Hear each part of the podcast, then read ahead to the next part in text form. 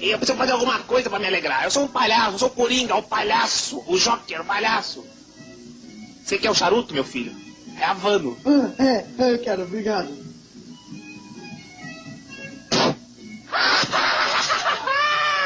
Enganei um povo na casca do ovo. Eu sou um povo, eu sou um palhaço.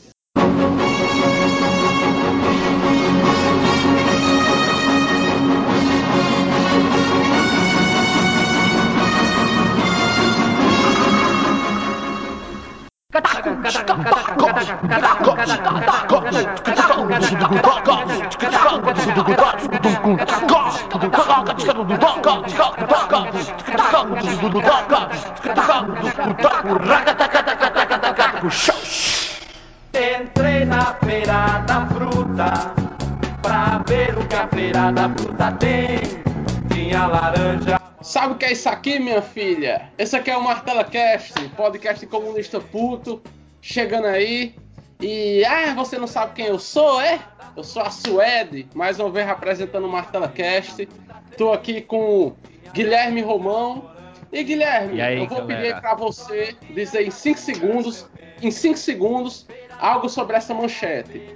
Mercado Livre comemora dia sem rótulos e incentiva marcas a fazerem o mesmo. 5 segundos. Então todo mundo fudido. Também está aqui o Gabriel Carvalho. E aí, Gabriel, em 5 segundos fale algo sobre a chamada. Faça um detox, mais um detox do seu olhar. Ai, dentro.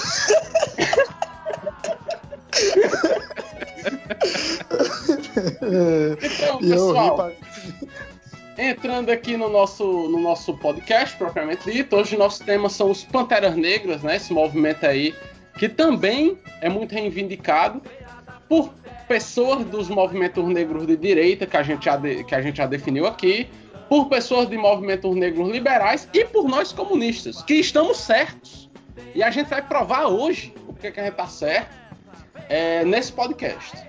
Então, é, porém, antes de nós entrarmos no que nos deixou putos e putas essa semana, e depois no tema, o Gabriel tem um anúncio muito importante para fazer, uma coisa aí maravilhosa que a gente conseguiu para vocês é, com a editora Nova Cultura. Fala, Gabriel.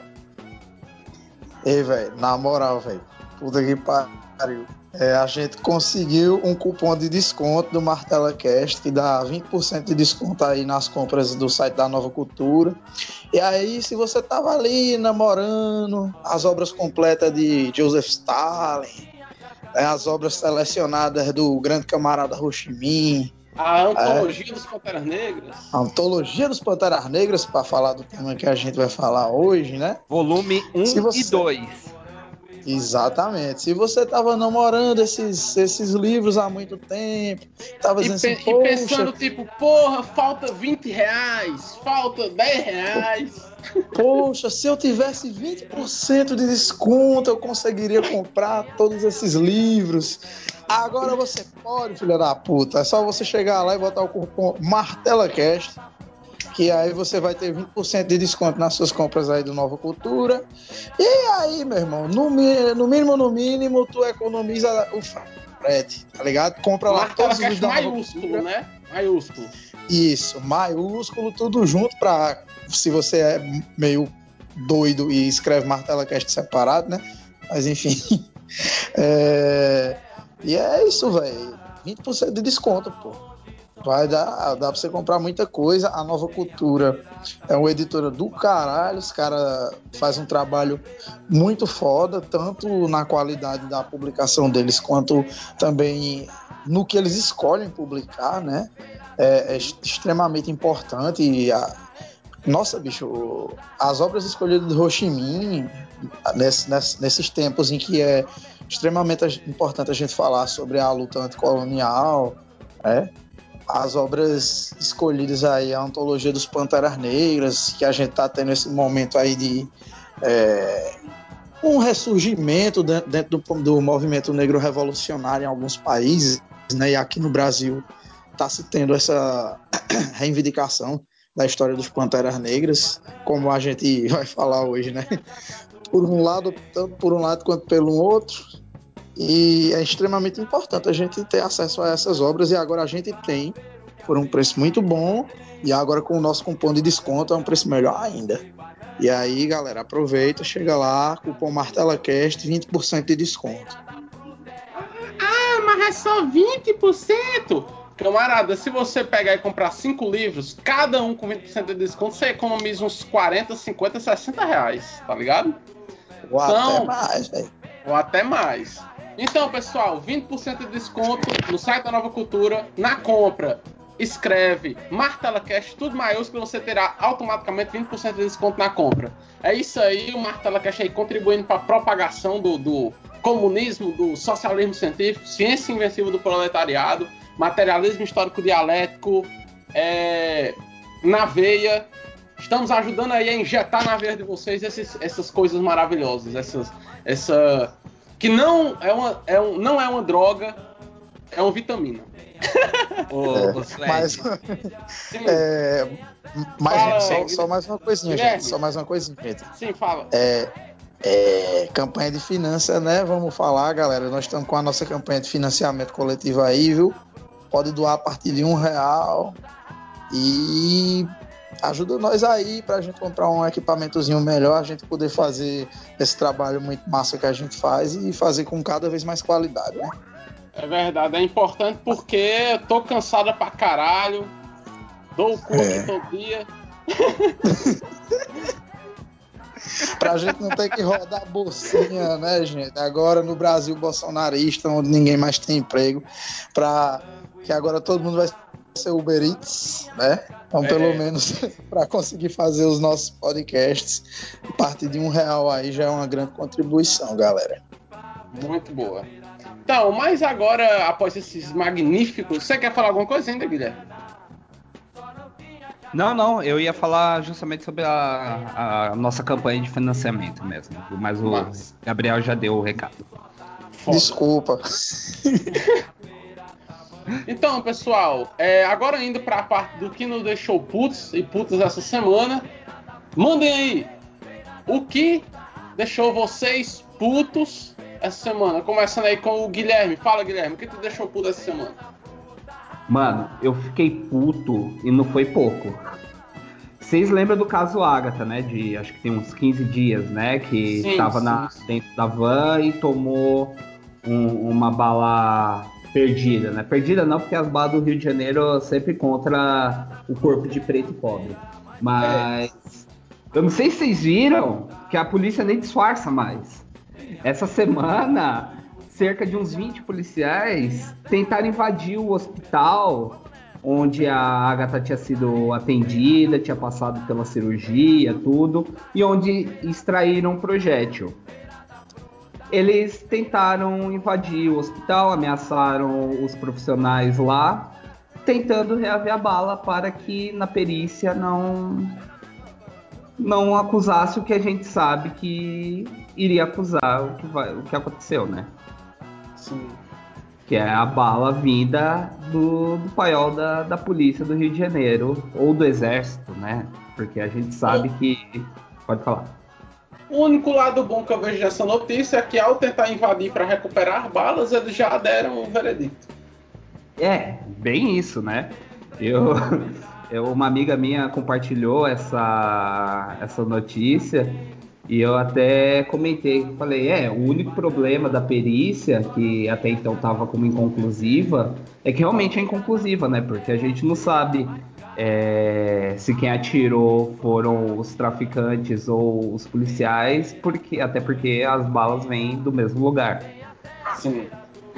É, Guilherme, vale lembrar também, né, que essa operação, como muitas outras dessas onde morreram jovens e crianças, como vale, vale lembrar, né, sempre pessoas, crianças negras e pobres, né, da favela, essas operações estão saindo sem nenhuma apreensão de arma, tá saindo ninguém preso, Sim, e por incrível que pareça, as balas sempre pegam em criança e adolescente pobre e preto. Por que será, né? né? Não é. Hum, É uma política de hum. controle, não é o aparato repressivo do Estado, não é nada disso, não. É, é- é a guerra contra as drogas que a gente vê que há 30, 40 anos aí está sendo bem sucedida. É extremamente bem sucedida em fazer um genocídio, né? Né? Tá, e essa, inclusive, é a intenção, a gente sabe muito bem, né? Foda. É? Mas e aí, Gabriel Carvalho, o que te deixou puto essa semana? Gabriel? Tira do mudo, Gabriel. Tava no mudo, tava no mudo, tava no mudo. É, Ah. assim, além do caso, além do caso da Agatha, né? Que, é, como o Guilherme falou, os caras basicamente se entregaram, né? É, mas a gente sabe que não vai acontecer nada porque quando um policial mata uma pessoa inocente nesse país não acontece nada. É, se brincar agora com esse governador, o cara vai ser condecorado. É como a gente sabe, a política de segurança pública do Rio de Janeiro é uma política de apartheid, né? é uma política de, de extermínio mesmo. Não tem, não tem muita diferença. Para quem, pra quem já assistiu o filme A Batalha de Argel, do diretor Guilo Pontecorvo, Assisti É. em 2014, faz tempo pra caralho. Maravilhoso esse filme, recomendo assistir. Quem já assistiu, reassista. E quem se lembra de como é que era, como é que os argelinos eram tratados ali, naquelas zonas, é, não tem muita diferença entre aquilo ali e o que é, a polícia e o exército faz na favela do Rio de Janeiro, não. É, é, só tem armas mais sofisticadas agora. Né? Porque agora tem sniper para dar tiro na cabecinha. Pois bem, tem um anúncio também para fazer né, nessa sessão, porque é, toda semana eu venho aqui atualizando vocês sobre a situação da Univas. É, como a gente já vem falando nas outras semanas, está grave, bem grave. É, a, a universidade está para é, mal fechar o ano, com, mesmo com o dinheiro que o MEC é, re- recontingenciou, né? que eles falaram que devolveram uma parte do dinheiro, mas isso que eles devolveram só vai dar para segurar as pontas aí até dezembro. Depois disso, né, tá na mão de Deus. E, e assim, teve uma manifestação na essa semana na Univas, que foi aí é, na reitoria. O reitor trouxe alguns pró-reitores lá para conversar com os estudantes e aí a mesma ladainha de sempre, né? Para justificar os cortes que estão acontecendo na Univas, questão de que a gente está é, com o restaurante aniversário restrito, ar- os ar-condicionados desligados durante a noite e amanhã, né? Só estão ligando à tarde, a redução do transporte estudantil e tal, e tal, e tal. Ah, todas essas defasagens. Ah, e os 200 terceirizados que, tão, que foram demitidos. É, nosso Comitê de Defesa de- dos Terceirizados já está aí organizando alguns trabalhadores para a gente justamente combater isso. Né? Todo, todo poder ao Comitê de Defesa dos Terceirizados da Univas.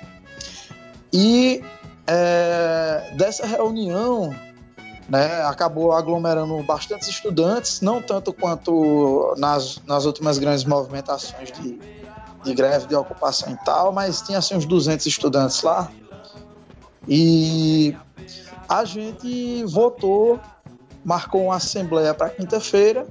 Essa assembleia tem como pauta a questão da greve estudantil e da ocupação da reitoria, né? E se, se essa assembleia tiver um quórum e é, tiver uma organização parecida com, a, com essa que a gente teve para essa manifestação na reitoria, muito provavelmente o resultado vai ser esse mesmo, de ser decretada a greve estudantil e a ocupação da reitoria da Univas, né?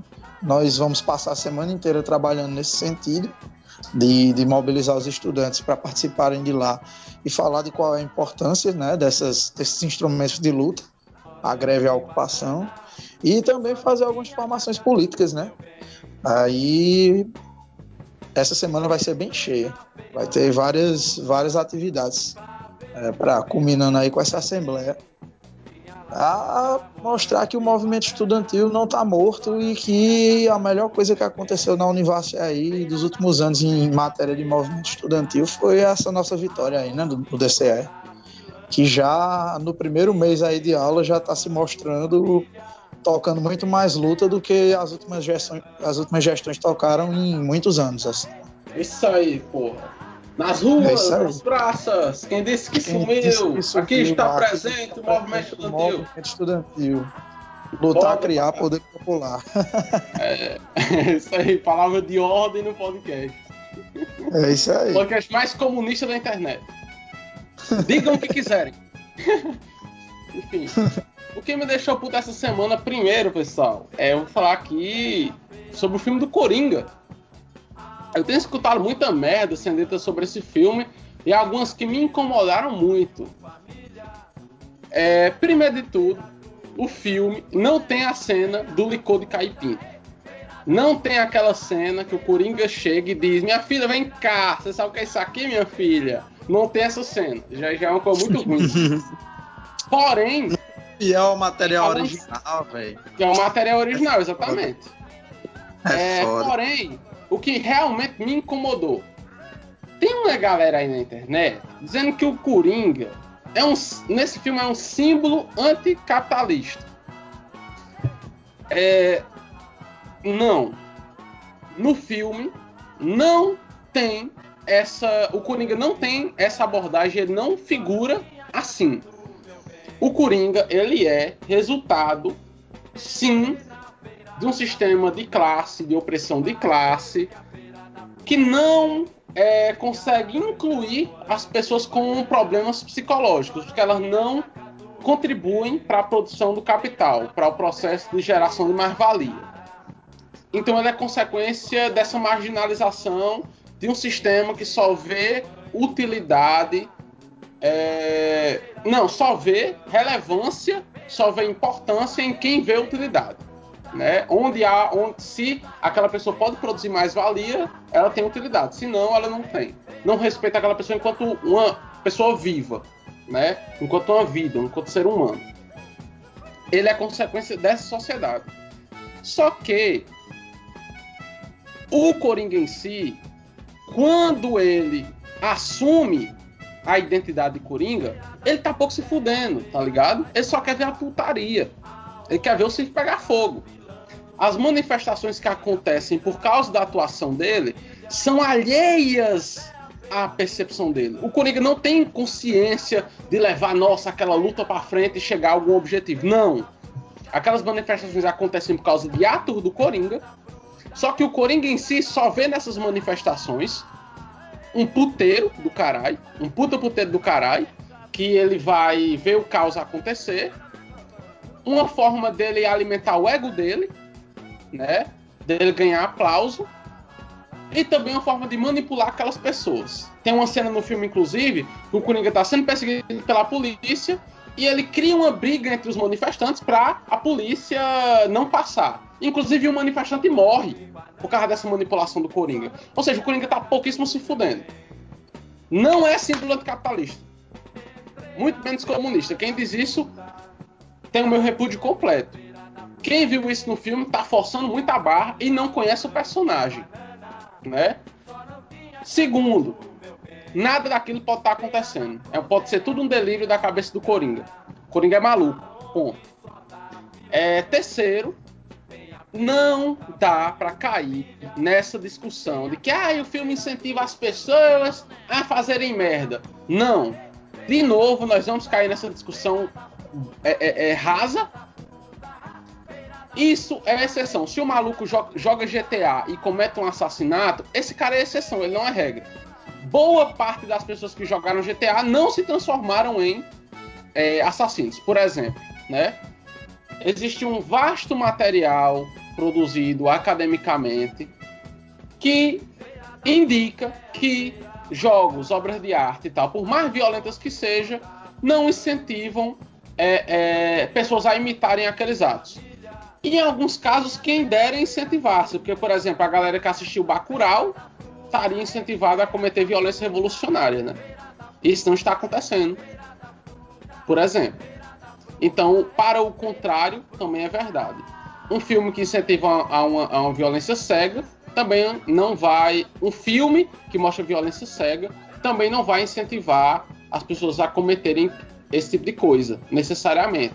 E se incentivarem, a culpa não é da obra de arte. A obra de arte é só um agravante. A, a culpa é de toda uma série de experiências e vivências que essa pessoa passa desde muito tempo. A pessoa não tá lá de boa, assistiu o filme do Coringa, ou jogou o GTA, ou jogou Assassin's Creed e sai matando geral. Isso não faz o menor sentido. Então, é, é, essa é a terceira coisa que eu queria comentar.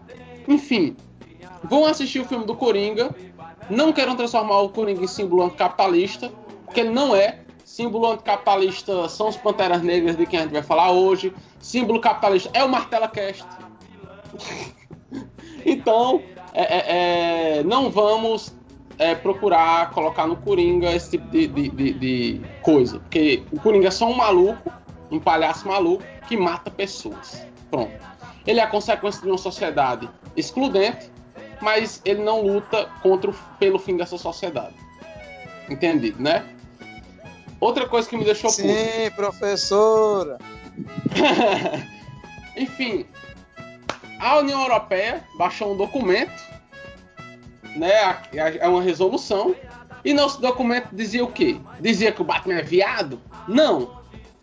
Esse documento falsificar, falsifica a história da Segunda Guerra. Ele cria uma narrativa anticomunista que diz que a Segunda Guerra foi consequência é, foi meio que uma conspiração do Stalin e do Hitler no, no tratado Ribbentrop-Molotov.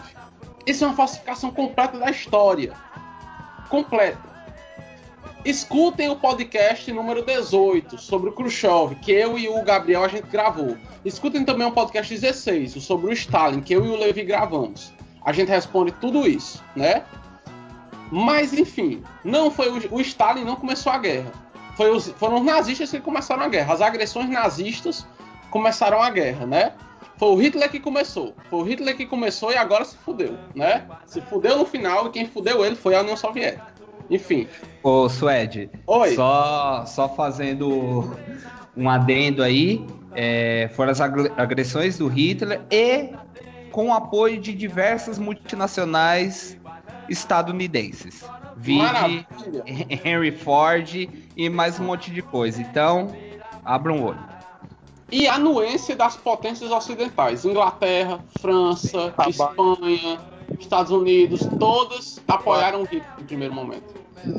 A Bayer, a Bayer usava é, os, os, judeus que estavam nos campos de concentrações para testar os medicamentos delas, né? Vale lembrar.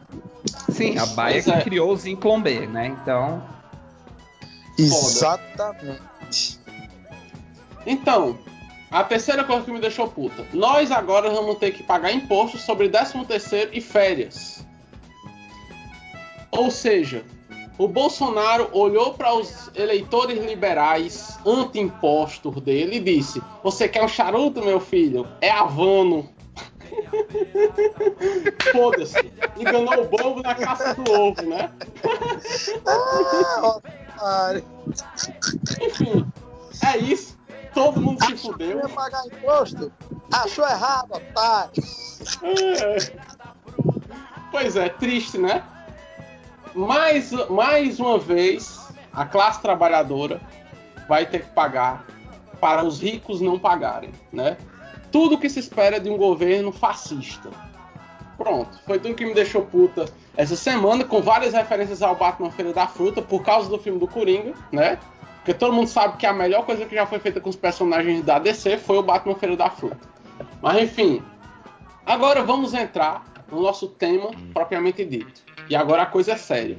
Sobre os Panteras Negras, né?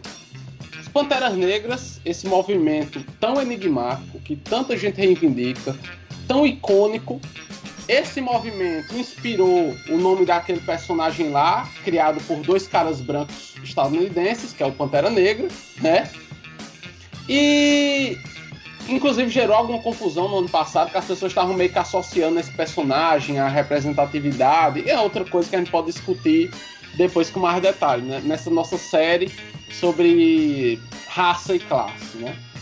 Mas eu vou pedir aqui para o Guilherme explicar melhor o contexto histórico do surgimento dessa organização dos Panteras Negras. Você poderia, Guilherme, dar aí um, uma introdução no tema? Lógico, lógico. Primeiro a gente tem que se atentar é, no ano em que surgiu, né? Os Panteras Negras. Os, os Panteras Negras é, surgiram em 1966, no, logo no auge né, da, dos movimentos pelos, pelos direitos civis. Um, um pouco mais de um ano depois, após a morte do, de Martin, do Malcolm X. Martin Luther King morreria um pouco depois, né? É, Malcolm X, que inclusive foi assassinado por membros da Nação do Islã, deixa isso bem claro que a galera gosta de esquecer, incolui com, com o FBI, graças ao fila da puta do Farrakhan, que é um, um lixo degenerado que se dizia islâmico e tinha relações com menores e, e todo o tipo de, de lixo que ele fazia que tem um monte de preto que ainda endeusa essa a nação do Islã e o Farrakhan. Enfim. E o Elijah, mas o Elijah Mohammed também. É. E então, daí logo após a morte do do Malcolm X, o, um dos fundadores que viria a ser o, o, o presidente da, do movimento dos Panteras Negras, revoltado com isso, pois ele viu que, independente de qual estratégia os pretos decidissem tomar em combate ao racismo, ou por mais direitos, ou as duas coisas juntas, é, não adianta, você é morto. E daí ele conheceu Harry Newton ainda na, na faculdade esse, Bob... esse, só, só um é. detalhe. Esse cara que tu tá falando é o Bob Seattle, né? Bob Seal, isso. Bob Seal, sim. Isso, Bob Seal. De, quando recebeu a notícia, né, que o Malcolm X tinha sido executado, ele foi para frente da escola, da faculdade deles, bem louco, tacar pedra em carro de, de motorista branco, tipo, como como manifestação de revolta, afinal a gente é, é humano.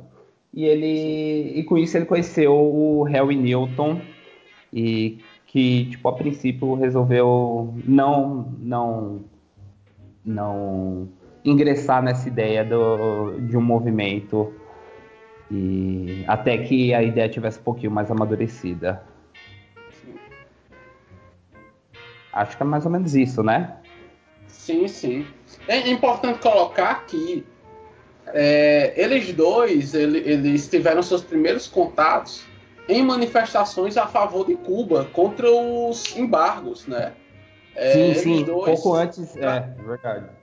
Eles tiveram seus primeiros é, é, contatos, assim, seus, suas primeiras conversas em manifestações pró-Cuba. Ou seja, existia esse apoio dos negros norte-americanos, ou parte deles, né? a questão cubana, a questão anti-imperialista. E a gente vai dizer mais para frente o porquê que essa questão é tão importante para os Panteras Negras, né?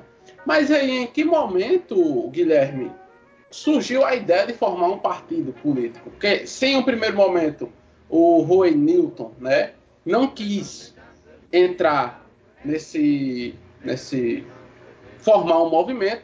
Em que momento eles decidiram fundar um partido. Esse aqui vai ser o partido do dos Panteras Negras, e é isso aí. Em que momento isso aconteceu? Então, é, logo após isso, o, o Bob Seal percebeu que estava tava meio revoltado demais e sem pôr as ideias no lugar, ele resolveu dar uma, uma refletida, voltou para casa e resolveu amadurecer a ideia.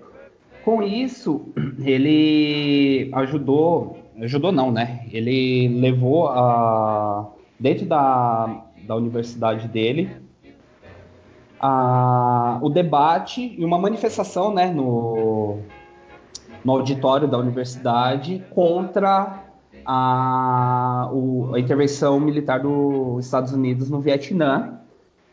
E o Harry Newton se espantou. Pode falar. Mais uma vez a questão anti-imperialista entrando, né? Exatamente. E o Harry Newton ficou espantado que o Bob Seale tinha conseguido, praticamente sozinho, levar cerca de 700 estudantes para o auditório para fazer a, a manifestação ali e com isso ele percebeu que que sim teria futuro e resolveu então é, fechar uma aliança com o, o, Bob Seale e criar o, o Partido dos Panteras Negras para a autodefesa, que depois viria a mudar o nome para apenas Partido dos Panteras Negras.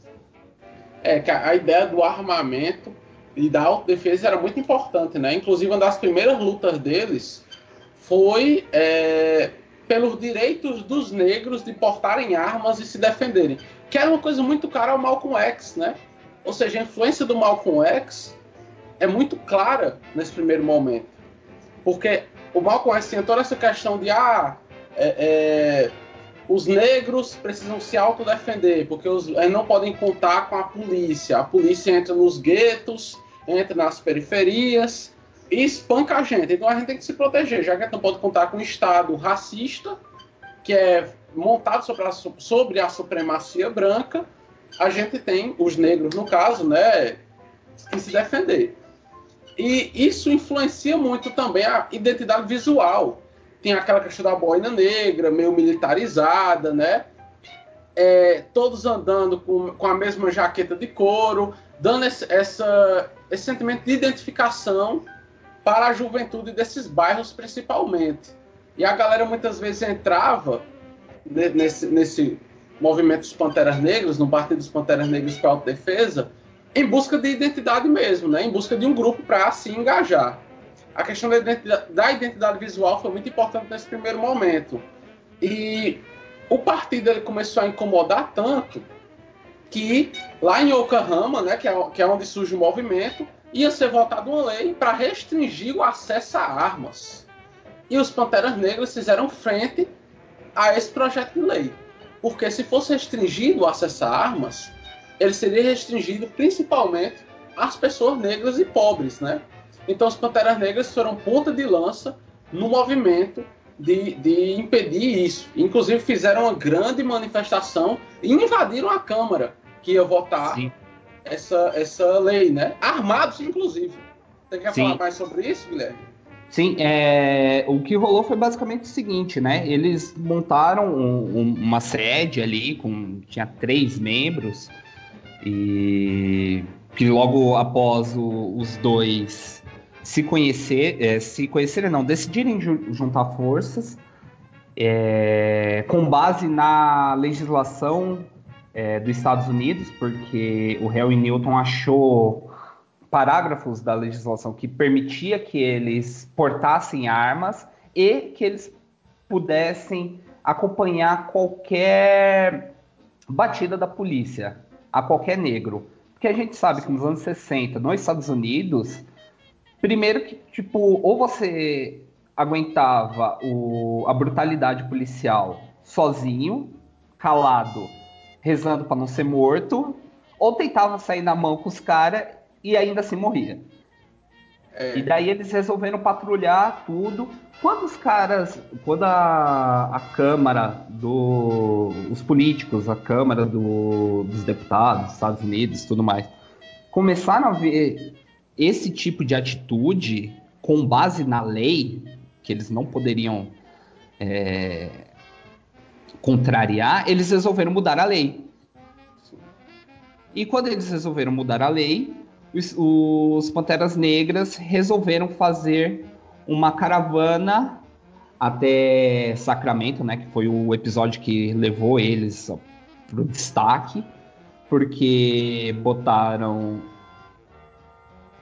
nove carros, se eu não me engano, cheio de preto, armado, para ir se manifestar em frente à Assembleia do, dos Estados de, de, da Califórnia, e, inclusive, com isso, botaram o Ronald Reagan para correr. Ah, essa foi foda.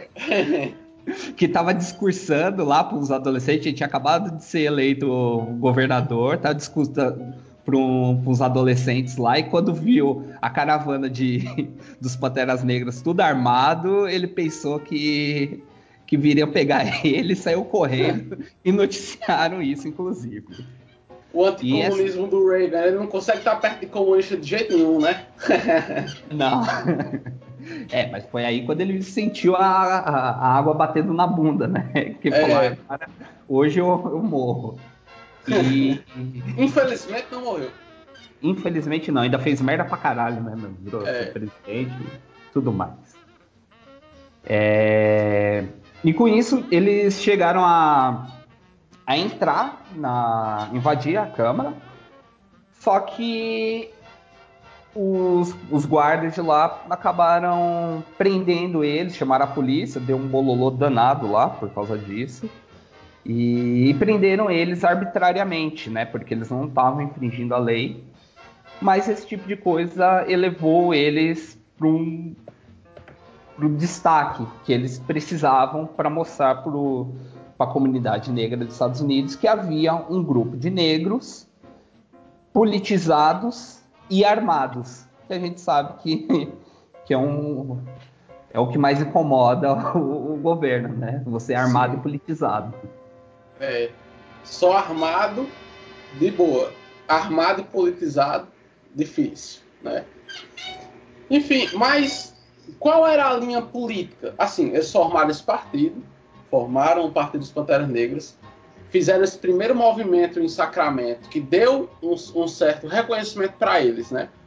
Mas esse era um movimento, Guilherme, nacionalista africano, que defendia volta para a África, que defendia que é, é, todo branco é inerentemente opressor, que tem que ter capitalismo preto. Ele defendia o que, afinal? Qual era a linha desse partido? É, tá aí a- a- o motivo de maior é, engano do, do movimento negro atual, né? Que parece esquecer essa parte. O, o Harry Newton ele já era bem politizado, porque todos eles, na verdade, tinham passado por reformatórios e, e- e prisões enquanto, enquanto novos. Inclusive, o, o Harry Newton tinha sido preso um tempo antes, justamente por brigar com um nacionalista cultural, tá? Vide panafricanista garveísta. Sim. É, Desceu a porrada. Espero que tenha Desceu a deixado porrada. o cara sem detento. Como, como diria o Wade Petrópolis, o, o Harry Newton passou a lambida nele. É, Mas eu acho que a maior contribuição para o, o, o ideal político do, dos Panteras Negras foi a inclusão do Eldridge Cleaver, Sim. que, de- que é o autor daquele, li, daquele texto lá que a gente recomendou no podcast, no nosso episódio sobre o Garvey, Sim. aquela carta a Stockley Carmichael, Sim. que quando estava na cadeia na juventude, ele tinha aproveitado o tempo vago na cadeia para se embasar um pouco na teoria de, de Karl Marx. E foi algo que eles perceberam a, a relevância do ferramental teórico e científico re- evo- revolucionário do- dos marxistas. Portanto, eu digo, os Panteras Negras eram marxistas, leninistas, maoístas. Sim. Mas é, é, quais posicionamentos deles assim? Deixa isso claro, é, é, Guilherme.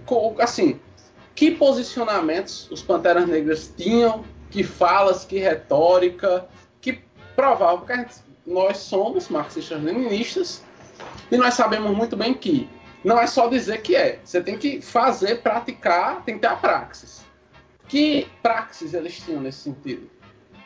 Então, começa pelo, pela questão revolucionária, é, também, como diria, é, como já tá, como diria o ditado, né, a- as críticas da, da- das armas com as armas da crítica, né? Sim. eles se baseavam na, na força da bélica para garantir a sua defesa, garantir a sua segurança. Eles tinham o programa de 10 pontos deles, que eu acho que é bem que mostra bastante a, a, a posição é, anticapitalista deles, porque é uma tecla que eles batem bastante em todos os textos, na grande parte dos textos dele. Depois eu deixo como indicação vários textos dele, né? É, a luta por, por moradia, a, a, exploração do homem, eles se aliaram, o que, que trouxe diversas críticas por parte de movimentos é, nacionalistas culturais negros, né? Eles se aliaram com, com organizações antirracistas de não negros. É... Tinha também a questão do recorte de classe na raça, né? Por exemplo, eles falavam que nem todo negro é, é, merecia a misericórdia, merecia a empatia dos outros negros, né? Tinha o negócio que eles falavam lá, é termos deles, termos deles do texto, eram os é, nigger pigs, né? Que eles chamavam, que eram negros capitalistas, negros ricos, que haviam enriquecido através da exploração do trabalho dos trabalhadores, sendo que a maioria dos trabalhadores pobres eram negros, ou seja, negros que, explorando o trabalho de trabalhadores e trabalhadores negros, haviam enriquecido. E agora estavam mantendo o sistema racista e capitalista do qual que prejudicava milhares de outras pessoas negras. Ou seja, não significava nada ter um negro rico e esse negro rico ele devia se fuder igual qualquer branco. Exatamente, esse, esse termo de nigger pigs, tanto que o, o, quem consolidou a, o termo pig, né, porco, para tanto para policiais, foram os Panteras Negras, e eles colocavam no mesmo balaio os negros que estavam a serviço da tanto da, trabalhando pela, com a polícia, quanto os negros capitalistas e e, e prejudicando a, a comunidade negra. Tal, tal, estão ouvindo aí bando de lambe, lambe tamanco da Beyoncé? Vocês estão ouvindo bando de lambe tamanco da Beyoncé? Tem uma galera aí comemorando ultimamente o fato do Jay-Z ter virado bilionário. Imagina aí. Algumas dessas pessoas, eu vou citar um exemplo aqui local, um cara que tem a pantera dos Panteras Negras tatuada no braço, elogiando, comemorando o Jay-Z ser bilionário. Faz sentido isso? Faz qualquer sentido isso?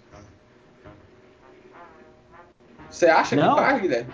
Não, não faz sentido nenhum, porque é, saiu, né, né, pegando como exemplo esse da, do Jay-Z, da Beyoncé, é, na época lançou aquela marca de roupa dela que as, quem manufaturava o, a, quem costurava as roupas eram mulheres que vinham é, que trabalhavam sob, sob um regime análogo à escravidão, que ganhava, sei lá, 5 dólares por dia, que nunca teriam dinheiro suficiente para comprar aquelas roupas e tá, não eram mulheres negras, mas eram mulheres não brancas. Não lembro se era no Sri Lanka que elas eram. É, Sri é, Lanka. Que era manufaturado essas roupas. Então, não adianta nada a gente endeusar um preto que enriqueceu, até porque a gente sabe que não há riqueza sem exploração de outras pessoas. Não tem, não tem. E, e a gente aqui não está falando, pessoal, de salário. Exemplo, você é um servidor público bem remunerado que ganha 30 mil, 30 mil reais. Você, camarada, é trabalhador. Você é trabalhador assalariado. Você ganha bem. Seu salário é bom, mas você é trabalhador assalariado. A gente está falando aqui de gente que vive de renda, gente que vive de mais-valia, de lucro de empresa, de renda de ação. É desse tipo de pessoa que a gente está falando aqui. Né? não é de você, servidor público bem remunerado, não é de você, supervisor de empresa. A gente está falando é dos acionistas, é do dono da empresa, não é de você. Ou seja, ah, mas então quer dizer que um negro não pode ganhar bem? Pode, só que se o lucro, só que se ele viver do lucro e da renda do trabalho de outras pessoas, aí já é, já é outra história. Agora, se ele é assalariado, bem remunerado, beleza. Agora, se ele vive da exploração do trabalho alheio, se ele é um patrão, dono de fábrica, que explora o trabalho das pessoas e vive do lucro, da mais-valia do trabalho delas, aí é complicado. Aí já é outra história, né? É, é, eu volto a dar o exemplo que eu dei lá no episódio do Garvey, que é o do Patrício Montsepe, que é um, um, bilionário que figura na, na lista dos bilionários da Forbes, que enriqueceu no ramo de mineração. Basta a gente dar uma olhada com que é a condição dos, trabalha do, dos trabalhadores de, da mineração no, no continente africano, gente. Tipo, o cara tá pouco se fudendo se tem preto ali se contaminando com metais pesados, se tem preto é, perdendo braço, se tem crianças, crianças trabalhando ali 12 horas por dia carregando balde de pedra, ele tá pouco se fudendo, ele vai enriquecer. E essa é a lógica de todo capitalista. Seja é, ele preto, branco, eles estão pouco se fudendo é o papel deles na sociedade, dentro da estrutura da sociedade, é o papel que eles exercem, né? É, é, é... e é isso. Também é importante colocar o, o caráter anti-imperialista da percepção sobre racismo dos Panteras Negras, né? Por exemplo, eles apoiavam Cuba, eles apoiavam a resistência vietnamita, porque eles associavam a supremacia branca, eles associavam o racismo ao imperialismo. O imperialismo ele era majoritariamente norte-americano e europeu. Era a supremacia branca sobre o mundo, a supremacia branca associada ao capitalismo. Ou seja, a resistência dos vietnamitas ao, ao imperialismo norte-americano era também uma luta antirracista. É, a resistência de Cuba ao imperialismo norte-americano era também uma resistência anti-racista. É, Ai, Suede, mas os cubanos não são brancos? Não todos, né? Ah, mas Fidel Castro não é branco? Aí, camarada, é que entra a é, questão. Na verdade, viu, Suede? A hum. grande parte da população de Cuba, na verdade, é de pessoas negras. Exatamente. Exatamente. É, porque Cuba, Cuba foi um país onde teve o desenvolvimento, né? É, onde você teve a escravidão negra, né? Sim. naturalmente vai ter uma grande é, parte da população que é negra. Mas a lapada que eu ia dar não era nem essa. É, é, porque assim, a gente esquece que eu, eu Suede, sou branca, você, Gabriel, é branco. No Brasil, se eu, Suede, fosse para os Estados Unidos, eles não diriam que eu sou branca, eu seria latina. Lá nos Estados Unidos existe essa coisa, essa, essa etnia lá, latino, né? Aqui a Isso. gente não tem etnia porque nós estamos aqui, nós somos latinos, nós moramos aqui. Ou seja, eu sou uma branca latina no Brasil. Se eu for para os Estados Unidos, branco é a galera de lá. Eu sou latina. Ou seja, os Panteras Negras, como estadunidenses, não entendiam o Fidel Castro como um cara branco. Ele era latino. O Che Guevara, para os Panteras Negras, não era um cara branco, ele era um cara latino. Ou seja, eles viam na experiência do Fidel Castro, eles viam no Fidel Castro uma liderança latina e não uma resistência branca. Vocês conseguem compreender isso? Vocês acham que eu fui claro? Foi, e é, já que você falou, né? A gente, a gente é branco, talvez para. É, você é branco, eu sou branco, talvez para eu não diria não é nem para o Brasil, é tipo para o Nordeste, né? Porque se a gente fosse para o Sul mesmo, é, talvez a gente, até lá no sul do Brasil, a gente não fosse percebido assim, né? Sim. Eu mesmo, eu fico até falando pro pessoal, se, se eu tivesse, se eu fosse nos Estados Unidos e eu tivesse usando e eu tivesse usando um turbante assim, e eu chegasse, é, Allahu Akbar, era capaz de eu, de eu ser preso, porque é, lá eu ia ser muito mais percebido como uma pessoa, pelos meus traços, né? Como uma pessoa é, árabe ou judeu, tá ligado? Do que como uma pessoa branca, né? Sim. Sim. Não, é só para a gente perceber esse aspecto geográfico, geopolítico é, é, do racismo, né? Por exemplo, para os Panteras Negras, que eram pessoas dos Estados Unidos, o Fidel Castro, por exemplo, não era um cara branco. Ele representava uma resistência latina ao imperialismo. Ou seja, a ideia de racismo dos Panteras Negras estava ligada ao imperialismo. E a resistência ao racismo estava ligada a uma postura anti-imperialista e anticapitalista. Como, eu, como o Guilherme já colocou muito bem, o racismo dele, a ideia de racismo deles estava ligada ao capitalismo e a resistência ao racismo estava ligada ao anti-imperialismo, porém, ao anticapitalismo, porém o imperialismo também exercia um papel muito grande nas definições dessa, dessa galera. Você quer falar mais sobre isso, Guilherme? Suede, é assim, interessante você ter falado justamente sobre Cuba, né? Porque tem um pessoal garveísta daqui, né? Que eles gostam de dizer que é, que Cuba, que o governo de Cuba é racista e que a revolução cubana foi uma revolução espanhola. É... foi uma revolução. Pois é, né? Foi uma revolução espanhola e que os negros em Cuba é, têm as mesmas condições de vida do que antes, antes da revolução, ou até pior. É.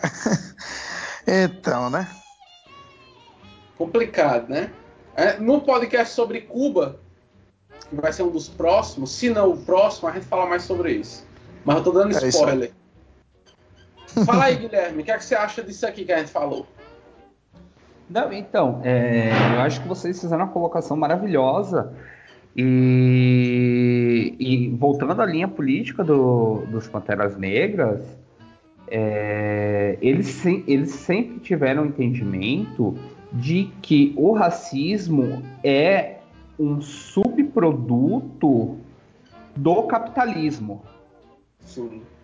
Por que a gente fala isso? É uma, um, uma coisa que a gente já falou isso nos outros dois episódios, tanto sobre panafricanismo, sobre Garvey, que a, a exploração dos negros africanos que foram escravizados não foi, não se deu é, meramente por, ai, tem um monte de preto aqui à toa, vamos, vamos pegar eles para escravizar porque a gente é superior. Não, tinha uma questão econômica. Eles precisavam de mão de obra barata e para justificar essa mão de obra barata não, né? De, gra... de graça, escravizada. Pra... escravizada, para justificar, a gente precisa desumanizá-los. E como a gente desumaniza com o racismo. Essa então, é a então, questão da ideologia, né? É, então, o capitalismo ele é embasado é, no racismo. Ele precisa do racismo para se, se para sobreviver e, e, e continuar em, em, pleno funcionamento. Sim. É uma condição estruturante do capitalismo e esse era o entendimento que os Panteras Negras tinham. Então, é, é, sempre bom a gente bater nessa tecla e prestar atenção. Tem, é, tem um texto do, do Fred Hampton, que é, a gente colocou também já como indicação. É uma luta de classes onde ele exemplifica de forma maravilhosa num discurso que a questão é um, é, que a questão racial é também uma questão de classe, que elas não são desligadas uma da outra. Sim. E, e, tem também um chamado sobre o capitalismo preto e o que ele significa. Eu esqueci o nome do autor, mas ele está na coletânea da, da Nova Cultura. Esse daqui, já vejo aqui. Ele é do Landon Williams. Landon Williams, sim. Esse deixa muito foda. Inclusive, já eu já passei esse texto para é, é, alguns militantes que estavam querendo penar para o lado do garveísmo. Eu disse, olha, olha, olha isso aqui. Né? Já consegui salvar muita gente do garveísmo com, com esse texto. Não, Obrigado, eu- Nova Cultura. É isso que eu ia falar. É, Esses, do- esses dois livros com coletâneas de texto dos Panteras Negras, s- da edições Nova Cultura, são uns negócios assim maravilhosos e tem que ser popularizado para o maior número de pessoas possível. Exatamente. Se você tem, empreste. então, é, Guilherme, mas assim, certo, os Panteras Negras eles eram marxistas-leninistas, a gente já falou aqui, a gente já citou exemplo. Existiam relações é, é, físicas, por assim dizer, entre os Panteras Negras e as experiências socialistas, tipo, eles só falavam bem, eles só defendiam dentro dos Estados Unidos, ou os Panteras Negras eles iam para os países socialistas, entravam em contato com os líderes. Como é que funcionava essa relação? Então, tem. Aí a gente volta de novo no, no Eldridge Cleaver, né? Que por mais que depois do- na vida dele ele tenha dado uma endireitada e. Enfim. Ele, enquanto membro dos Panteras Negras, foi, foi um dos mais ferrenhos é, defensores também do, do regime da Coreia Popular. Ele visitou com sua esposa, Kathleen Cleaver. Inclusive, se eu não me engano, uma filha deles nasceu lá na Coreia Popular. Tem um, te- um trecho do, do camarada Kim Il-sung, do, também da, da Coreia Popular, onde eu vou até ler um trechinho aqui do que ele fala. É, no último ano, seu partido e o povo negro progressista da América corajosamente resistiu à intensificação da opressão fascista e perseguição dos imperialistas Yankee e conquistou uma grande vitória na luta pela liberdade, democracia e direitos vitais. O povo coreano enxerga com profunda simpatia e expressa sua solidariedade militante com sua justa luta para abolir o atual sistema de discriminação racial dos imperialistas. Essa é a mensagem do, do Kim Il-sung, que saiu até no, no Jornal dos Panteras Negras. Eles chegaram a mandar uma, uma comitiva para a China popular, com dentro do- da caravana estava Angela Davis, que não era membro dos, dos Panteras Negras. Ela era do Partido Comunista dos Estados Unidos. Exatamente, ela tinha uma ligação com os Panteras Negras bem forte devido a a sua convergência ideológica, inclusive Marxista. marxista, é, deixar bem claro que ela não é ícone do feminismo negro, ela é marxista, comunista, depois Maravilha. também comuni é, feminista, mas a galera gosta de esquecer isso. E inclusive a Angela Davis ministrou cursos de formação dentro dos Panteras Negras, né? Mas foram para a China Popular. Foram para a China Popular, foram para a, a Coreia, né? Mandaram Sim. É, Comitiva. comitiva, tudo mais. É, Argélia também, né? Argélia também. é, o, o, o Cleaver tinha uma forte influência também de Franz Fanon. Ele pode filósofo marxista também, né? Deixar É, bem claro. inclusive, inclusive, vai ter aqui uma formação do, Fran- do Fanon no Centro de Artes daqui da URCA. É, e eu tô pensando em ir só para ficar reafirmando isso, tá ligado? No post Eu de acho. divulgação Ótimo. da porra do curso, não tem nenhuma menção de que o Fanon era marxista. Nenhuma. Isso me deixou muito puta. Não, Eu aqui me sinto é, pessoalmente ofendido por essa informação. É Não? né, cara? É, É, porque tem dois- muita gente, tem muita gente que nega isso, né? Inclusive aquele livro que eu tenho do Fanon, né, o Pele Negra Máscaras Brancas, é, os caras fizeram questão de escolher um, um, um autor para prefaciar o livro que ele não só é, não é um autor é, não é um autor assim nem sequer alguém que tipo porque vocês sabem né, o Fanon ele era muito é, ele era muito especializado em, em Hegel né? Ele era ele era um marxista Hegel. hegeliano.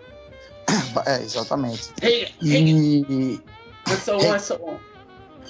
o Georg, Georg Wilhelm Friedrich é, Hegel.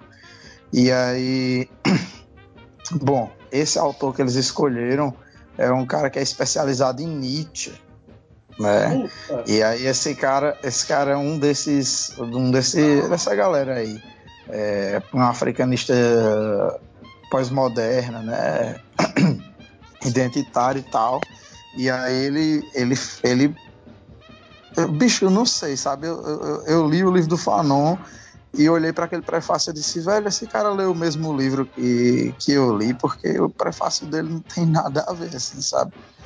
Com o que o, o Fanon escreve, né? Ele, ele faz uma interpretação completamente é, uma interpretação completamente nihilista, assim, da obra. É muito ruim.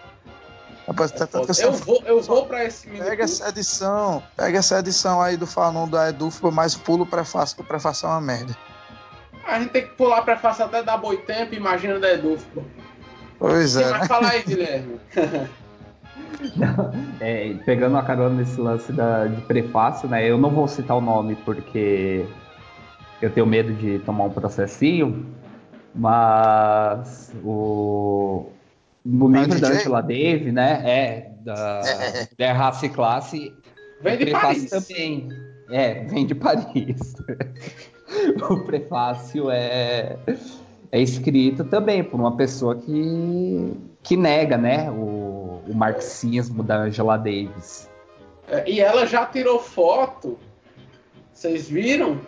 Com o, no quadro dos Panteras Negras, ela tirou uma foto lá no quadro, como se ela fosse uma espécie de descendente que mantivesse o legado dos Panteras Negras.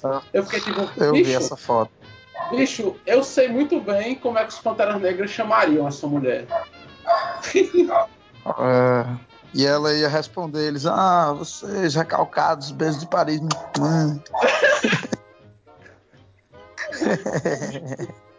É, e aí, Guilherme? Mas, Guilherme, é, quais foram alguns membros destacados dos Panteras Negras? Os membros mais destacados dos Panteras Negras? E por que é que acabou essa organização? Por que, é que ela não existe mais? Assim, por que, é que ela não conseguiu é, fazer o que ela se propunha a fazer? É, É. Só antes de qualquer coisa, é importante a gente lembrar, pessoal. Só, desculpa, Guilherme, essa questão é muito importante. É, pessoal, os Panteras Negras não teriam sido o que eles foram se não fosse o jornal Black Panther. Eles tinham um jornal Black Panther em que eles colocavam as notícias, comentavam, faziam luta política, é, colocavam o seu manifesto, tinha sempre, tinha sempre lá um quadro com os 10 pontos é, é, é, do movimento, que era uma, a linha mestra do movimento. Então, eles não teriam conseguido é, fazer o que eles fizeram, fazer a organização que eles fizeram, sem o jornal Black Panther. Se você está numa organização comunista que tem um jornal, zele por esse jornal. O jornal é, um dos- é o principal, é um dos principais elementos da luta dos comunistas. A luta em torno do jornal é através do jornal que é feita a luta política, é através do jornal que nós nos esfor- esforçamos em, em passar nossa linha política para as massas. Se deu certo com os Panteras Negras, se deu certo com os bolcheviques, se deu certo com os chineses, vai dar certo com a gente. Zele pelo jornal da sua organização. Assim como os Panteras Negras zelaram pelo jornal deles. Após essa lição de moral aí, da Suede, fala, Guilherme. Eu, eu queria pegar até para a gente deixar como sugestão de pauta um próximo episódio só sobre o Jornal dos Panteras Negras, sobre como o Emory Douglas, né, que era o, o design gráfico, ministro da, da cultura deles, e aí eu já entro na área do, dos membros de destaque, que conseguiu sintetizar o termo agite próprio na que é agitação e propaganda no seu melhor sentido, porque no jornal dos, do, dos Panteras Negras tinha é, agitação, eles denunciavam casos de, de violência, de brutalidade policial ali dentro da, da, das comunidades negras, né? Lembrando que o Partido dos Panteras Negras teve sede, inúmeras sedes, eu não tenho o um número exato aqui agora, é, espalhados pelos Estados Unidos inteiro, coisa que também favoreceu para a, a dissolução do, do movimento. Mas voltando, o, o Emory Douglas foi um cara que é, sintetizou o papel de, de artista revolucionário em estar próximo das massas e criar condições materiais para uma nova cultura que não fosse é, cooptada pela hegemonia burguesa. Sim. Ou seja, que, que fosse um, um, uma nova modalidade de pensar, um novo meio de pensar, uma nova sociedade fora das amarras burguesas.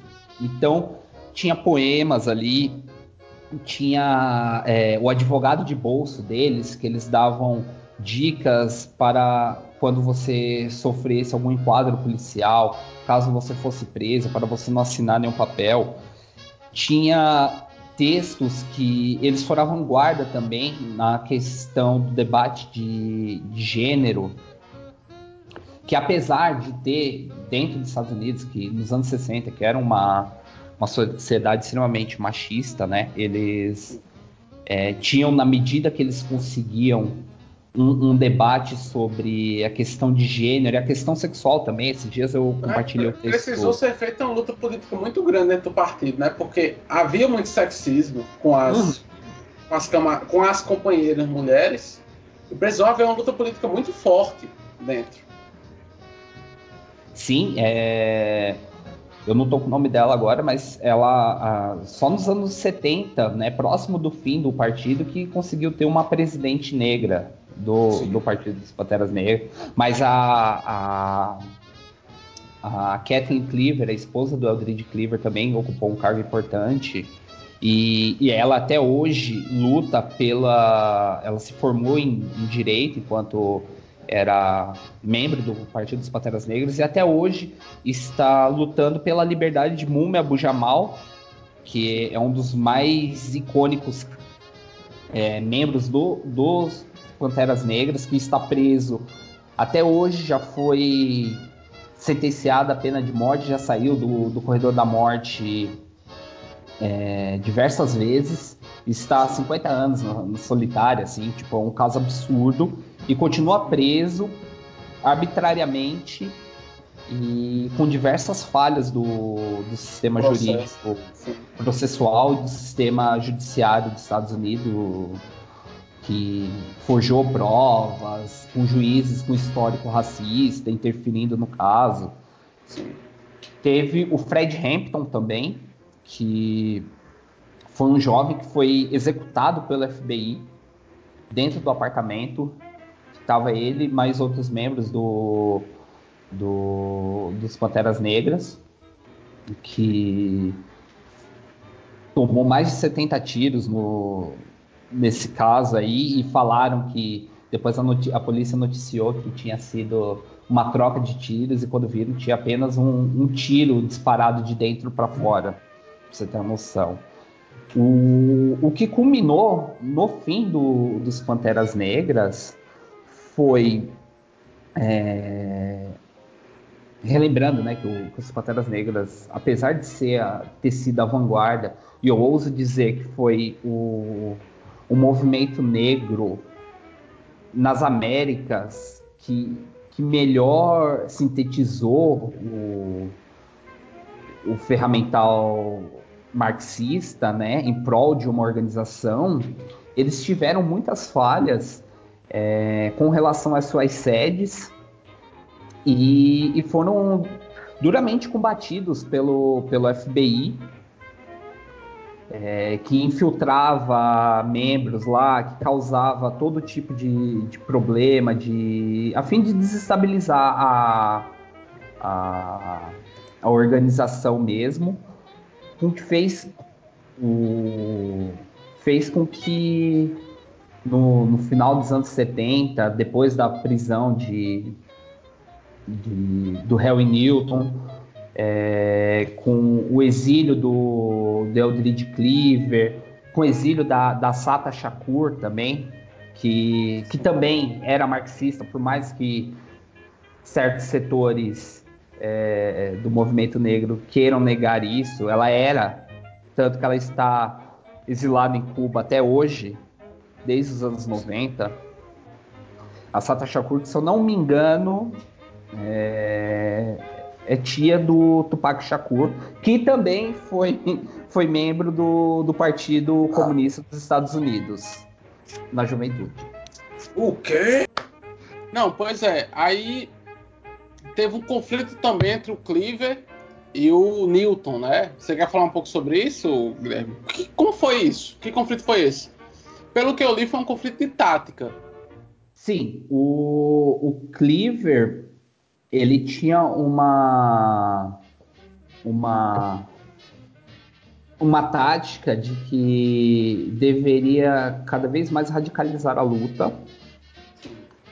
é, a fim de no sentido armado, no sentido revolucionário, no sentido, né? no sentido revolucionário mesmo, de organizar militarmente é, e politicamente a, as massas, todos os seus quadros dentro da, da, da, organização, enquanto o Newton tinha a mentalidade de que deveria unir o. De, de que deveria focar no looping proletariado.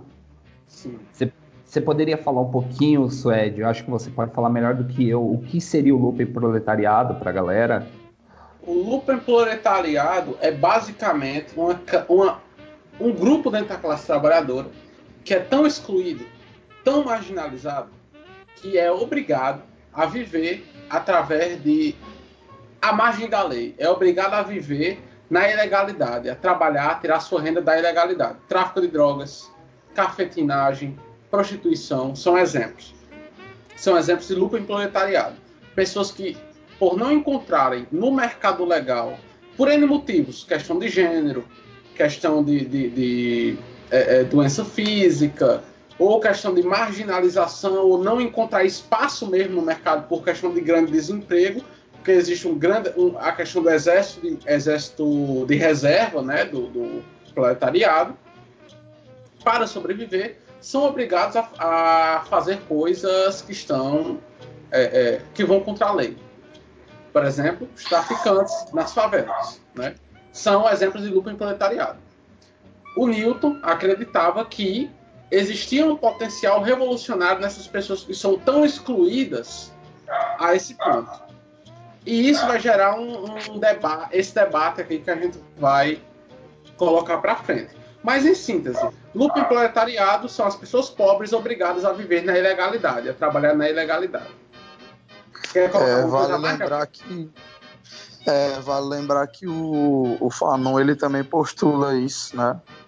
Nos Condenados da Terra, do potencial revolucionário do lumpen proletariado, porque o Fanon, como a gente já falou no outro programa, né, sobre é, o programa sobre pan-africanismo com o camarada, com o nosso camarada Messias, que o Fanon ele observava esse potencial revolucionário do lumpen proletariado justamente porque ele estava observando os povos da, que, que sofriam com o neocolonialismo e ele dizia que o proletariado tinha uma certa posição de privilégio em relação ao lumpen, né? É, tinha uma condição de vida melhor e que por isso assim esse esse esse lumpen ele ocupava o espaço que num num país assim do capitalismo normal seria o, o lugar do, do proletariado, né? É, é isso. Ele... Obviamente, obviamente essa tese merece muitas críticas, né? Rapaz, eu não sei, porque assim, eu eu tendo a concordar que, principalmente nessas questões de hoje na modernidade, sabendo que muitas muitas pessoas que estão que compõem o loop proletariado são pessoas sem teto, são trabalhadores ambulantes e tal e tal e tal. Eu acredito sim que existe esse potencial assim. É, Sim, mas, Tanto que porém, essa própria, essa própria categoria de lumpen proletariado ela é mais utilizada pelo Marx no 18 Brumário, né? Mas ela não, ela não retorna não tanto reaparece. nas obras. Ela não reaparece, por exemplo, quando o Marx vai trabalhar ali já na época em que ele está produzindo o Capital, né? Que no caso o material que hoje a gente tem através dos Grundris, as teorias sobre a mais-valia, Uhum. e no próprio Capital a gente não vê essa, essa categoria reaparecer. É, então, Assim, a- assim, eu- alguns marxistas consideram uma, uma categoria bem problemática, assim. É, eu, eu entendo, eu entendo o que você quis dizer.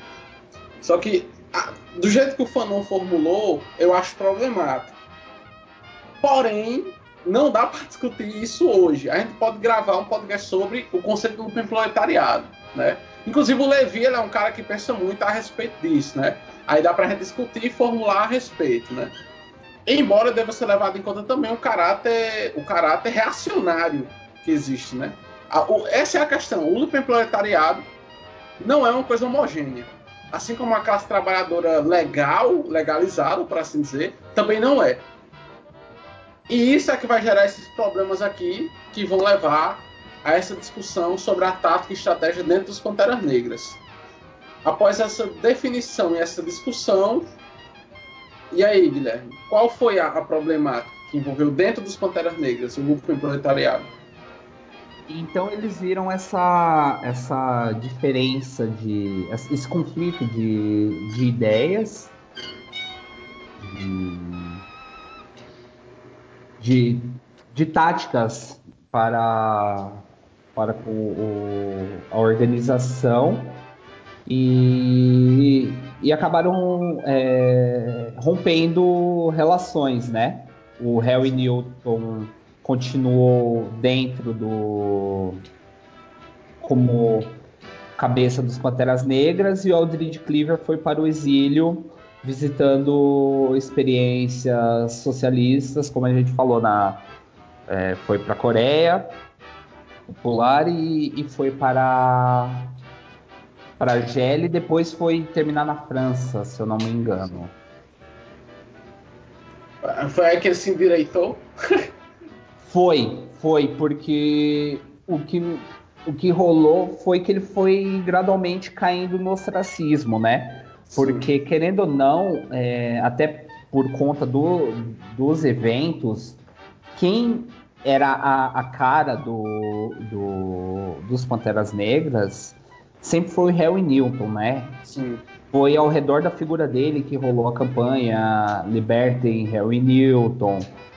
E, e o Eldridge, por mais que eu visse, tipo, tinha um, um potencial revolucionário enorme, ele foi seduzido pela, pela fama, por assim dizer, de ser um- um- uma figura destaque dos quadros do, dos Panteras Negras.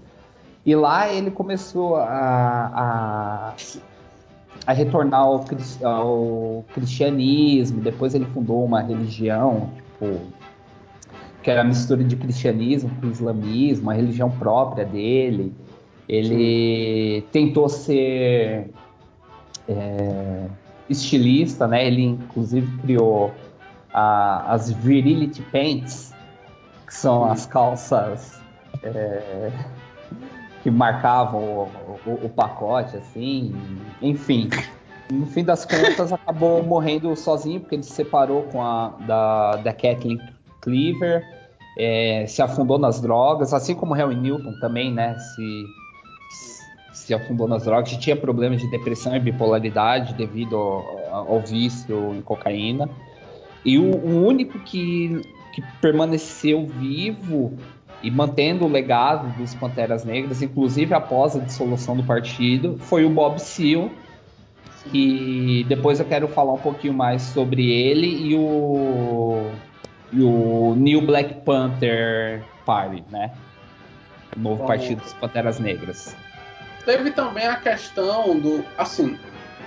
Porque eles se envolviam com o lucro proletariado, só que eles não procuravam corrigir, por exemplo, os. é, é, a questão da prostituição, por exemplo. Eles não procuravam é, dar uma oportunidade de vida para aquelas mulheres que estavam em situação de prostituição. Eles acreditavam que elas, na condição de prostitutas, elas seriam revolucionárias, né? Isso naturalmente é muito problemático, porque a gente sabe muito bem, a gente já discutiu isso no podcast sobre feminismo marxista, que a prostituição é algo que nós devemos condenar, né? A prostituição é algo que objetifica a mulher, torna a mulher em mercadoria, a prostituição é em si algo que segue a lógica do capitalismo. E foi algo que eles perderam de vista é, é, também, né? Teve também o lance do eleitor, do que foi se transformando num partido eleitoreiro. Eles lançaram candidatos a prefeito, candidatos a vereador, candidatos a deputado. E essas derrotas, as sucessivas derrotas que eles sofriam, ia desanim- desanimando os quadros. Até o ponto que eles só existiam no, no- no estado de origem deles, que era Oklahoma, né? Oakland e tal.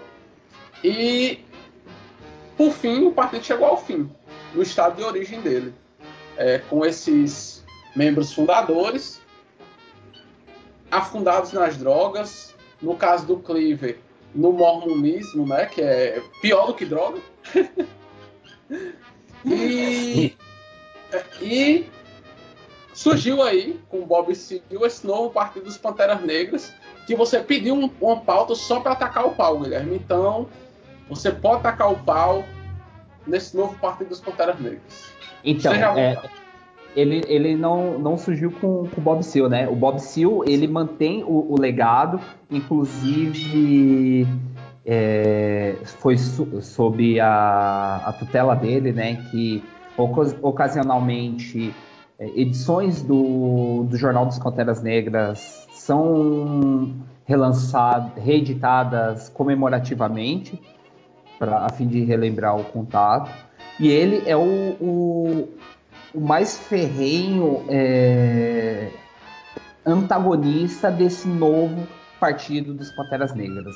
Por quê? O que, que é esse novo partido dos Panteras Negras? É uma dissidência da nação do Islã, que eu falei lá no começo sobre que era a antiga organização do, do Malcolm X, que são nacionalistas culturais, liam é, garveístas e. Gabriel? Alô, alô.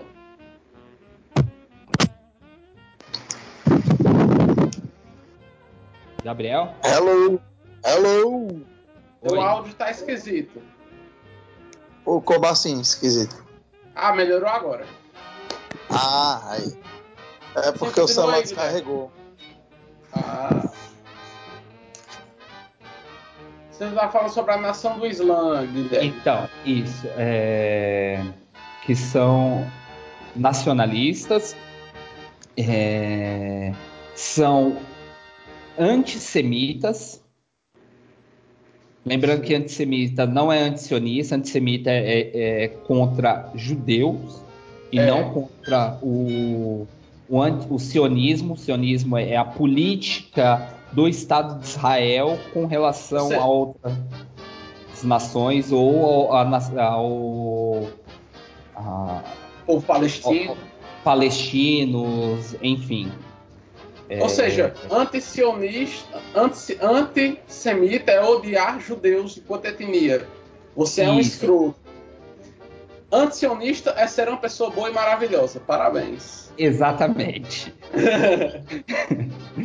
e eles são caem naquela, naquelas falácias, né, que, é, que beiram a que é, que é racismo. Vamos, vamos ser vamos usar as palavras como devem ser, ser ditas, né? Racismo é discriminação com relação à, à, etnia da, de outra pessoa. O que o Estado de Israel faz com os palestinos é racismo. O que o Japão fez com a China é racismo. Se você discrimina um branco, você está sendo racista. Isso não significa que tem uma estrutura por trás que vá validar e apoiar o seu racismo, como que é o contrário, com relação de brancos em relação a negros.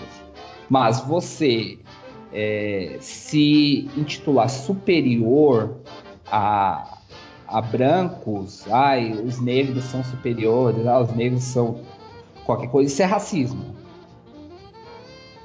Então, tipo, eles são racistas, são antissemitas e fascistas, né? fascistas, fascistas e reivindicam o nome de uma organização que era marxista, leninista, maoísta. Foda, né? E, e o fundador, o cofundador e presidente da organização Partido dos Panteras Negras, quando estava nativa, né? Ele continua é, mantendo seu legado, mesmo sem a organização, já lançou diversas notas contra esse movimento, falando que eles não têm nada a ver e nem carregam o legado dos Panteras Negras hoje em dia. Maravilha. Então, se você acha essa, esse novo Partido dos Panteras Negras legal, você é um tremendo de um otário e você precisa ler. Maravilha. E escutar o Martelo Cast 19 sobre o Marcos Garro. Exatamente. Então, mas para finalizar, chegando aqui às considerações finais da gente, cada um de nós vai responder a seguinte pergunta como consideração final: O que diferencia Marcos Garvey do Partido dos Panteras Negras, sendo sucinto? Gabriel Carvalho. Rapaz, tem uma coisa muito interessante que a gente estava tendo durante um mês aí vários cine debates sobre essa questão negra e sempre antes do filme, quando a galera estava chegando, o professor botava algum algum mini documentário em relação às Panteras Negras, né? E da vez quando foi exibir o filme Nós do Jordan Peele, né? O último filme dele. Para quem não sabe, é o cara que dirigiu Corra, né? Get Out. É uns filmes muito bons, recomendo. E passava esse documentário que falava sobre as políticas de. Como é que eu posso dizer? Políticas de sobrevivência que o, que o Partido dos Panteras Negras fazia para o povo preto, né? E uma, das, uma dessas políticas era a política de, do bandejão antes do horário da escola. Né? As crianças iam se alimentar antes de ir para a escola, porque os cientistas, é, os neurocientistas, os psicólogos estavam demonstrando que um dos, um dos fatores que mais causava um baixo rendimento escolar né, para as crianças era o fato de elas não se alimentarem antes de irem para a escola. Então, o que é, que é que os Panteras Negras faziam? A coisa mais básica né, que qualquer movimento que tenha o objetivo de manter um povo unido em comunidade para que esse povo se fortaleça, né, se arme, se defenda. É, ele tem que fazer que é dar suas mínimas necessidades básicas. Né? Os Panteras Negras eles organizavam bandejões que davam comida de graça para as crianças antes do horário da escola. Né? E quer dizer que a gente sempre tem na cabeça uma imagem dos Panteras Negras como é, os homens que andavam armados pelas ruas né, de Seattle, pelas ruas da Califórnia, mas isso também era uma política dos Panteras Negras. Além, é claro, da própria política que eles têm de alfabetização, a formação política e tudo mais. Quando você compara isso para a verdadeira seita que era o movimento garveísta, né? que como a gente falou no episódio sobre Garvey, criava títulos falsos, né? que dava uma, que criava um, uma consciência alienada para aquele povo. É, consciência alienada é uma coisa bem extremamente contraditória, mas é, quem, quem entende um pouquinho de dialética sabe o sentido que tem. Né? Essa consciência alienada de achar que o central era a raça, né? desmobilizar politicamente a luta dos trabalhadores pretos. Vale lembrar que o Garvey ele mobilizava seus militantes para agredir sindicalistas negros né, que eram ligados aos, aos partidos de esquerda, principalmente o Partido Comunista. É, eu acho que isso é muito denunciante, assim, é muito visível da, da diferença que se tem de um movimento negro é, internacionalista, como foi o Partido dos Panteras Negras, e anti-imperialista, anticapitalista, de, desse movimento do, do garveísmo, que é o um movimento que é baseado meramente em identidade, que nada mais é do que um capitalismo negro e que nada mais tinha como projeto senão fazer com os nativos africanos o que os brancos tinham feito. Né? Só que agora com um patrão, um patrão preto. Né? É, Para mim, essa que é a grande diferença. Um, um é um movimento que tinha o verdadeiro objetivo de emancipar né? não só o povo preto, mas a classe trabalhadora em geral, e o outro era um movimento que tinha o objetivo de explorar o povo preto, né? ainda que fosse um, uma exploração de pretos contra pretos, mas ainda assim não deixa de ser exploração. Maravilhoso, muito bom. Guilherme Romão, o que diferenciava, qual é a diferença fundamental entre os Panteras Negras e o movimento garveísta? Bem, com... tá, o, a diferença entre Garvey e os Panteras Negras é essa esse caráter classista do, dos Panteras Negras, com relação em ajudar na autonomia das comunidades negras, não através de, de um capitalismo preto, mas sim do, da autonomia através de ajudar trabalhar nas brechas em que o, o, o Estado dos Estados Unidos falhava, que era na educação, na, na saúde, na alimentação, em questões de roupa.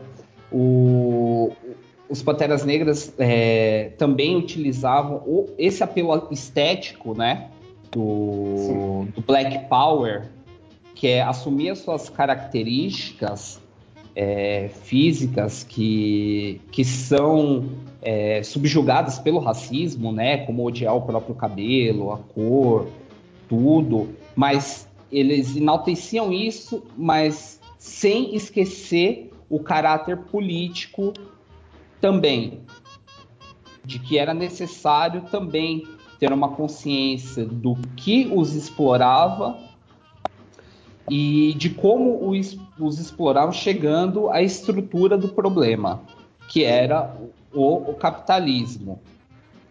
Eu acho que isso é fundamental. E por último, as alianças que o, o Partido do, dos Panteras Negras fizeram com toda a, a o, o, espectro é, socialista, né? E, e organizações antirracistas e países com socialistas que também combatiam essa, essa questão.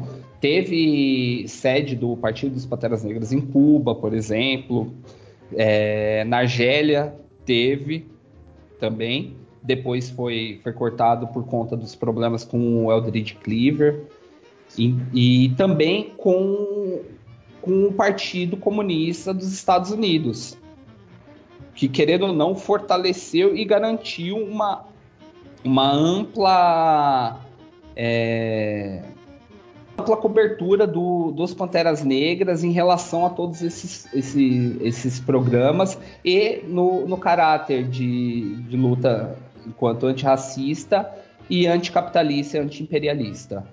Acho que agora deu, né? Ficou, ficou melhor, né? Tranquilo.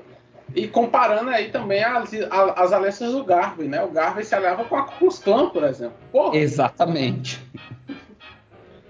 Então, agora respondendo essa pergunta, eu é importante lembrar, eu, assim, para mim, que os Panteras Negras, eles é, sabiam que os privilégios dados aos trabalhadores brancos é, nada, nada mais era do que uma estratégia dos brancos capitalistas de fazer os brancos pobres não se unirem aos pretos pobres para criar uma nova sociedade.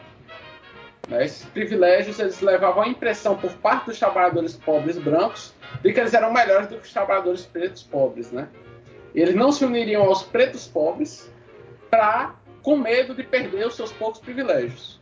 Era uma forma de dividir a classe trabalhadora. O racismo é essa estratégia também usada nas nossas sociedades hoje para dividir a classe trabalhadora, criar uma mão de obra mais barata nas comunidades negras e dividir a classe. Né? É o que é feito também entre os professores, de criar contratados efetivos. Em toda, em toda categoria você tem isso. Né? Mas eleva no macro, a a classe trabalhadora também tem essas divisões: homens e mulheres, negros e brancos, é, gays, é, LGBTs e, e héteros, né? mulheres trans e mulheres cis, uma série de diferenças, uma série de categorias criadas, né? uma série de diferenciações criadas, uma série de preconceitos cristalizados para dividir a classe trabalhadora. Os Panteras Negras, os Panteras Negras entendiam isso e lutavam contra isso. Eles queriam, através da luta antirracista, criar uma unidade da classe trabalhadora para derrubar a classe capitalista enquanto o garveísmo reafirmava e reafirma essas categorias e na prática termina por fortalecer o poder das elites brancas. E quando oh. consegue, quando consegue colocar uma pessoa negra lá, é uma perpetuação também da própria exploração, como o Gabriel colocou. Ou seja, basicamente, um é realmente radical, entende a estrutura do que enfrenta. O outro ajuda a manter essa estrutura. Tem uma relação simbiótica com ela. Ao mesmo tempo que critica, ajuda a manter vivo. Suede, Querem falar? É, Oi. Sim, eu não sei se vocês chegaram a falar sobre isso.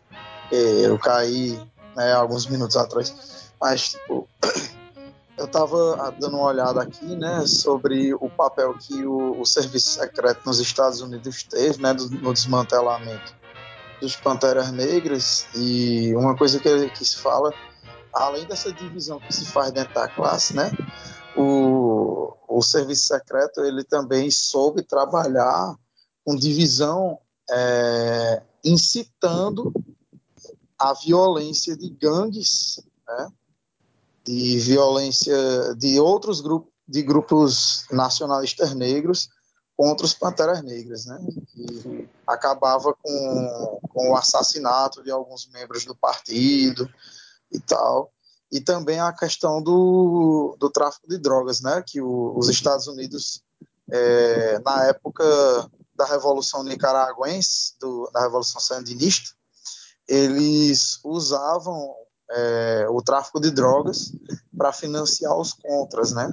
E eles traficavam essas drogas justamente é, nas áreas periféricas em que os Panteras Negras tinham uma influência justamente para desmobilizar, né? Para é, usar essa droga mesmo como uma forma de enfraquecer é, a união do, do povo, né? Para enfraquecer também fisicamente, né? Que a gente sabe que o crack, que era a droga que eles, que eles traficavam, era extremamente debilitante fisicamente, né? extremamente viciante, extremamente debilitante. E aí você vê, né? Eles tinham esse papel de tanto é, incitar a, a, violência de organizações criminosas contra o partido e também de é, fazer uso, inclusive, até do, do tráfico de drogas, né? Pra, é. Então, é, após isso, né, nós chegamos aqui mais ou menos que a gente chegar ao final da nossa série, de três capítulos sobre questão de raça e classe. O primeiro foi Tacando Pau, no Marcos Garvey. O segundo foi falando sobre o movimento pan-africanista e indicando que dentro desse movimento pan-africanista, o garveísmo é meio que um terraplanismo, né? que não deve ser seguido. E agora sobre os Panteras Negras, para falar no nível de América a respeito, né? O- Ou seja, a gente o pegou Garvey- os três. O Garvey era, Nossa. viu, viu, Suede? O Garvey era o equivalente ao movimento anti-vacina, viu? É, Não exatamente. era nem o terraplanismo, era o movimento anti-vacina. Pois é. Acabar aniquilando, aniquilando os, os movimentos com, com a lógica do garveísmo. Triste. Do mesmo jeito que o pessoal anti-vacina vai aca- ia acabar dizimando a população. Ou seja, É nós fizemos três podcasts sobre os três maiores temas comentados de raça, classe. Marcos Garvey, pan-africanismo e Panteras Negras. Então, pessoal, é, valorizem isso porque é um feito inédito no Brasil, né? Por exemplo, não existe Uhum. no Brasil um podcast sobre Marcos Garvey dedicado de duas horas assim, né? Ou seja, Oh. É, é, foi um esforço imenso que nós fizemos de pesquisa, de estudo, para levar essa discussão. Mande nos grupos de WhatsApp, divulguem nas universidades, divulguem nos, divulguem nos movimentos negros. Esse combate precisa ser feito. Nós precisamos disputar o pan-africanismo, nós precisamos disputar é, o legado dos Panteras Negras. né? E nós precisamos devolver o Marcos Garvey para o ostracismo do qual ele não deveria ter saído nunca, né? Porque ele deu uma recaída, mas está voltando com toda força nesses tempos de internet, né? Então, é isso, pessoal. É, esse foi mais um MartelaCast e valeu! Entrei na feira da fruta pra ver o que a feira da fruta tem.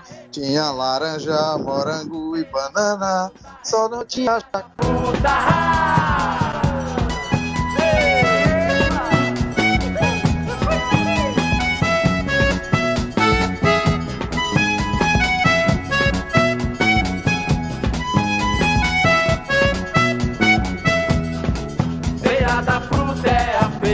Mais cara, aonde só dá filão. Tem a feira tamanho família, tem até a